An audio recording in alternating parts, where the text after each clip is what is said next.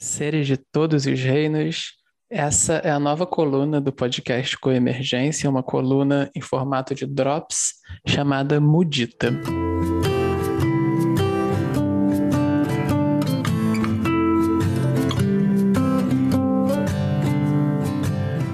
Aqui, basicamente, as pessoas convidadas falarão sobre três temas principais de uma maneira apreciativa virtudes que elas consideram importantes e válidas e benéficas, ações no mundo e artefatos culturais como livros e filmes, coisas do tipo, que elas apreciam. Os programas seguintes, eles nem terão uma introdução para ser uma coisa bem direta ao assunto, mas para esse primeiro eu achei interessante falar muito brevemente a lógica por trás da coluna. Eu vou tentar não ser palestrinha, mas eu já aviso que normalmente eu não consigo. Ah, mas a lógica é a seguinte: mudita é um termo que tem origem no, no budismo, e mas vale para todos os seres porque ela se refere a uma potencialidade da consciência. Ela é uma das quatro qualidades incomensuráveis, junto com o amor, a compaixão e a equanimidade ou imparcialidade. E mudita, especialmente, se refere ao que nós praticamos quando nós nos alegramos com as alegrias dos outros seres. E na tradição tibetana, especificamente, existe uma ênfase nas virtudes que produzem o bem-estar dos seres. E a força toda da, de mudita está no fato de que quando a gente aprecia algo, a nossa conexão com aquilo se amplia. Então as qualidades que a gente aprecia, elas se fortalecem em nós também e passam a circular na rede ao nosso redor. Então tem uma grande potência na, em algo tão simples quanto a apreciação. Nós sabemos quando nós somos apreciados, quando as nossas qualidades são apreciadas, o quanto elas crescem. E por que o convite a falas apreciativas? A nossa fala, ela pode ser muito nutritiva e construtiva, ou ela pode ser muito destrutiva. A gente ajudar os seres a se conectarem com as suas virtudes, com as suas qualidades, a gente nutrir essas virtudes, é extremamente benéfico. Os seres precisam de espaços em que eles sejam nutridos, em que as qualidades sejam percebidas. E por outro lado, quando nós somos excessivamente críticos e sempre enfatizamos as dificuldades dos seres, eles podem facilmente achar que não tem valor, que eles não têm o que oferecer. E assim vale para nossa visão do que é o mundo. Então, é super importante que a gente fale dos problemas da nossa sociedade, mas a gente às vezes não aprecia o que está sendo feito de positivo, os recursos que estão disponíveis, as potencialidades que a consciência humana pode desenvolver, e aí a gente tem uma sensação de que o mundo é mais limitado do que ele é, de que nós estamos mais perdidos do que nós estamos. Não estou dizendo que a situação concreta seja boa, mas o quão diferente ela poderia estar. Por isso, o convite a, uma fala apreciativa. A primeira convidada dessa coluna é a querida Denise Cato. Denise é professora e praticante de meditação e mindfulness, inclusive na linhagem de Plum Village, a comunidade fundada por Thich Nhat Hanh, seu professor. Ela nos trouxe lindas contemplações e exemplos de mudita com sua fala gentil e atenta.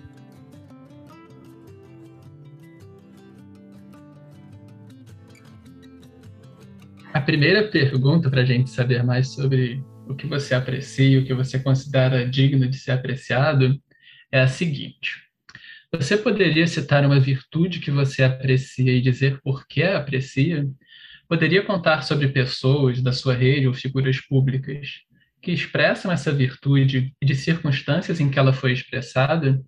Lembra de alguma circunstância em que essa ou outra expressão de virtude teve um efeito positivo em você?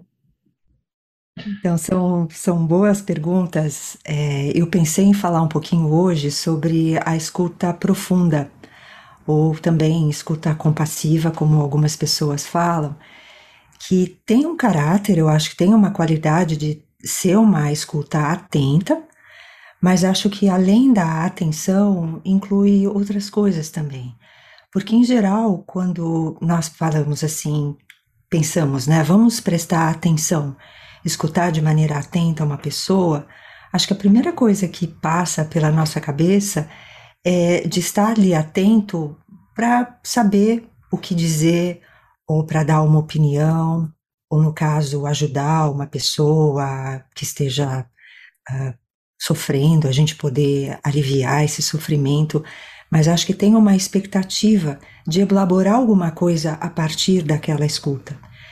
E essa escuta profunda, eu acho que ela vem de um lugar onde tem muito mais a ver com uma abertura, de eu poder compreender aquilo que a pessoa está dizendo. Só para isso, não que necessariamente eu tenha que dizer algo ou eu tenha que refletir sobre, sobre isso, mas simplesmente para estar ali. E eu não sei como, como que é para vocês, mas em geral, sempre quando eu penso em escuta, a primeira coisa que vem à minha cabeça, assim, à minha mente, é a questão da audição. Né? Então, até talvez, se eu fosse imaginar um desenho, imaginar uma orelha, por exemplo, né? algo muito conectado à audição. Mas quando eu penso na escuta profunda, é algo muito mais inteiro, né? como se a gente realmente escutasse com todo o nosso ser. E eu consigo me lembrar de várias situações em que eu senti que as pessoas me escutaram profundamente com o olhar, ou com o silêncio delas, ou até mesmo com a respiração delas. Então acho que é uma é uma qualidade de escuta que transcende, né, que vai além da atenção para incluir todos esses outros aspectos. E aí pensando em, em movimentos ou em, maneiras como isso acontece, eu me lembro das primeiras experiências que eu tive, das primeiras vezes que eu senti que alguém me escutava dessa maneira profunda, dessa maneira compassiva. E, e, acho que tem a ver com a prática na, na comunidade da tradição de Plum Village, do, do mestre né, Zen Thich Nhat Hanh, e que ele sempre foi, acho que, um grande praticante dessa escuta profunda, mas que também sempre cultivou essa virtude nos seus monges, nas monjas e em todas as pessoas que praticam com ele. E eu acho que sempre me inspirou muito ver a qualidade do olhar mesmo que esses monásticos têm quando nós estamos falando com eles, falando sobre qualquer coisa. Pode ser uma, uma coisa difícil, um problema, ou pode ser compartilhando alguma coisa alegre, alguma coisa feliz, e a maneira como realmente eles escutam com, com toda aquela presença deles, né? Então, acho que é uma, um, uma virtude, uma qualidade que também traz junto essa, esse cultivo da presença e de estar no momento presente. E, e, pensando assim, talvez em algum momento inspirador e o que me, me fez pensar também, né, por que, que isso é tão importante, eu me lembro de uma situação em que é, nós fizemos um, um, retiro com monges de, da tradição de Plum Village aqui no Brasil, isso já faz muitos anos. E eles vieram da Califórnia para fazer vários retiros em várias cidades do Brasil. E vieram para São Paulo e ficaram hospedados na minha casa. Então, é, antes e depois do retiro, o retiro era numa outra cidade do interior, mas antes e depois eles ficaram aqui. Né? E quando acabou o retiro, nós voltamos para minha casa e nós estávamos jantando, né? Os monges, um amigo nosso da sanga que ficou junto na minha casa para ajudar a receber os monges. estávamos lá, né, num momento muito descontraído, um momento muito gostoso, assim, né, celebrando o final do retiro, é, todas aquelas sementes do Dharma, né, que eles tinham ajudado a espalhar aqui no Brasil, e relembrando, assim, é, momentos divertidos, coisas engraçadas, né, um momento bem, bem, bem, assim, descontraído, muito gostoso. Só que aí é, tocou o telefone, né? E naquela época, já faz bastante tempo, a gente não ficava com o celular direto, né? E tocou meu telefone fixo. E era o meu pai. E o meu pai, é, que estava vivo naquele, naquele momento, né? Ele estava com Alzheimer já bem avançado. E era uma época em que eu estava com muita dificuldade de lidar com isso. Eu estava sofrendo muito. Então, mesmo que o, que o meu pai falasse ao telefone comigo não, não fosse assim nada pesado, nada carregado, acho que o fato de vê-lo naquela, naquela, naquele momento, naquela fase da doença dele, me deixava muito mal. E eu conversei com ele, ouvi né, o que ele tinha a dizer, e quando eu desliguei o telefone, eu comecei a chorar. Né? aquele choro preso, assim, né? Porque eu não queria chorar na, na frente dele. E os monges que não entendiam português, apesar de não terem ouvido nem entenderam a conversa, eu percebi que eles notaram que alguma coisa aqui estava acontecendo, né? Claro que estavam me ouvindo chorar. E aí o que aconteceu? Quando eu voltei para a sala, eu me sentei chorando, né? E aí o que eles fizeram? Eles não falaram nada, absolutamente nada. Né? Eles ficaram em silêncio naquela hora. E eu vi que foi a melhor coisa que eles podiam ter feito, porque eu fiquei me colocando na situação deles e eu acho que provavelmente eu teria perguntado alguma coisa, né? Ah, o que aconteceu? Posso te ajudar? Algo. E aí eu fui me dando conta, né, que quando a gente está numa situação assim, meio transtornado, meio, né, se sentindo sem chão, a primeira coisa que você quer é recuperar aquele chão, né, recuperar aquela presença. E falar qualquer coisa naquela hora, ou ficar explicando, é uma energia que você não pode desperdiçar naquele momento. Né? E eu acho que os monges perceberam isso, né? com aquela presença que eles têm. E aí eles simplesmente ficaram respirando, ficaram respirando lá do meu lado. E ao sentir a respiração deles ali, eu me senti muito ouvida. Né? E fui acalmando a minha respiração, fui acalmando, até que a coisa foi sossegando, sossegando e aí eu me senti à vontade até para compartilhar com eles, explicar o que tinha acontecido.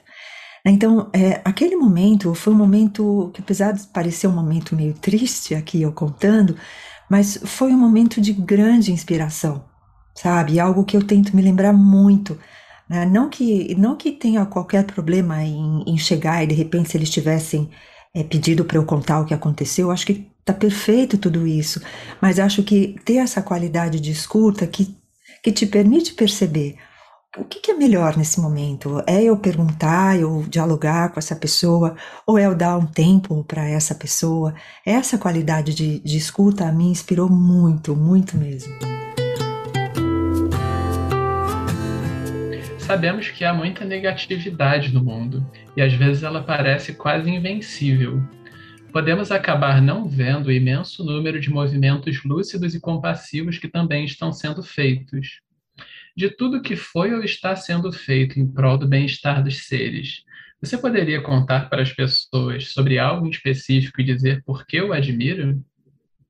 Acho que, né, eu acho que essa questão específica, acho que tem muito a ver, acho que pegando um pouco o gancho nessa, nessa situação pessoal que aconteceu comigo e percebendo também vários movimentos, né, admiráveis que eu acho que acontecem no mundo, eu vejo a própria comunidade, várias comunidades, sejam budistas, religiosas ou não, que têm essas práticas de fala amável, de escuta profunda. Então, na Sangha, por exemplo, nós fazemos essas práticas em que faz parte um pouquinho da prática quem está ouvindo não é, não fazer perguntas ou não dar conselhos, mas simplesmente dar esse espaço que pode ser tão libertador.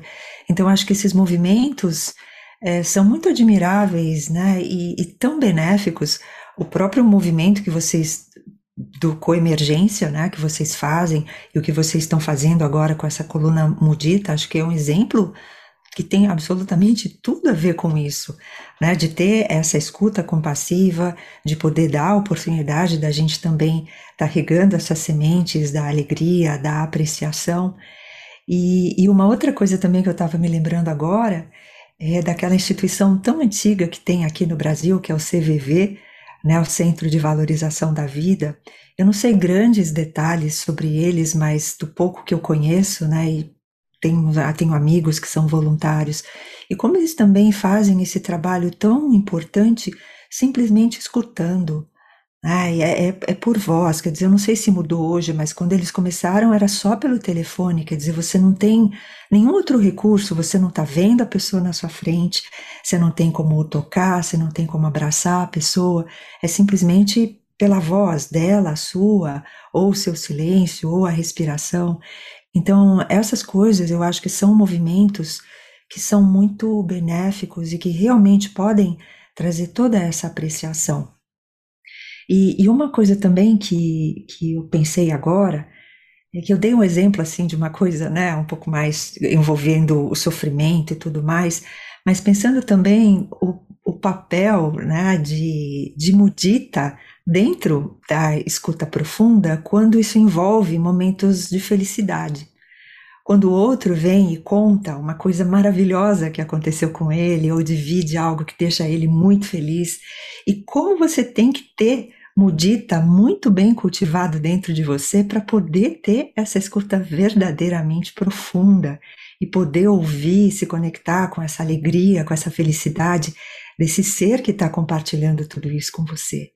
Né? Então, acho que todos esses movimentos envolvendo também as práticas de presença, acho que também é, eu valorizo muito, acho que são muito inspiradores, me, me inspiram e são convites para eu praticar mais essa escuta. Denise, você poderia falar sobre algum artefato cultural, por exemplo, músicas, livros, filmes, peças de teatro, o que quer que seja que você admira? E também aqui, se você quiser, fique à vontade para contar sobre algum desses artefatos que tenham sido importantes para você em algum momento. É, eu, eu pensei muito né, nessa questão do artefato, me veio imediatamente à mente um vídeo que eu acho que talvez muita gente já tenha assistido, que é um documentário que se chama Mission Joy Missão Alegria e que é um documentário que conta um pouco a história do relacionamento entre a amizade, na verdade, entre Sua Santidade o Dalai Lama e o Desmond Tutu. E é um, é um vídeo maravilhoso, absolutamente inspirador em termos de alegria, de felicidade, e, e, em que os dois se encontram assim como se fossem amigos de infância, né? Como se eles ficassem crianças, né? No momento em que eles estão ali falando um com o outro, trocando experiências e, e no, numa intimidade de brincarem um com o outro, rirem muito, né? Mas tem um determinado, uma determinada cena desse, desse documentário maravilhoso que me marcou muito. E aliás, essa cena tá no trailer desse documentário. Quem quiser dar uma olhada no trailer vai achar essa cena ali. E é uma cena em que o Dalai Lama e o Desmond Tutu estão ali sentados, conversando sobre várias coisas diferentes, rindo, né, felizes. E aí, de repente, o Dalai Lama para e ele fica sério e ele fala assim: Eu acho, fala né, para o Desmond Tutu, eu acho que no momento da minha morte eu me lembrarei de você. E aí, o Desmond Tutu, nessa hora, ele fica sério, ele abaixa um pouco a cabeça, dá para perceber assim que ele ficou tocado, né, extremamente tocado. Ele não falou nada, ele simplesmente levantou o rosto e falou: Obrigado. E aí eu fiquei pensando, eu falei, meu Deus, que qualidade de escuta, que escuta profunda, né? Porque se fosse eu naquela hora, eu já virava assim, o quê? Nossa, jura? Eu tenho certeza? Não, você tá brincando, não é possível. Né? Dalai Lama falando isso. E não importa, é, claro, Dalai Lama falando isso, mas qualquer pessoa que virar e falar para você isso, né, e o Dalai Lama falou aquilo com aquela presença dele, realmente ele não estava falando aquilo por falar, ele realmente estava dizendo aquilo. Imagine qualquer pessoa com essa qualidade de presença virar e falar uma coisa dessas para você. E você poder ter aquele momento em que você deixa essa verdade do outro entrar em você impregnar você totalmente com essa verdade. Não tem nada o que dizer nessa hora. Acho que talvez a única coisa que, que seja possível dizer nesse momento seja agradecer que foi o que o, o Desmond Tutu fez. Né? Então, é, acho que é um vídeo que, que eu relaciono muito com essa questão da escuta profunda e totalmente também com o mudita com a questão da, da alegria, né, da questão da apreciação, da gente ficar feliz com, com a felicidade do outro, com o que acontece com o outro e o cultivo de todas essas virtudes.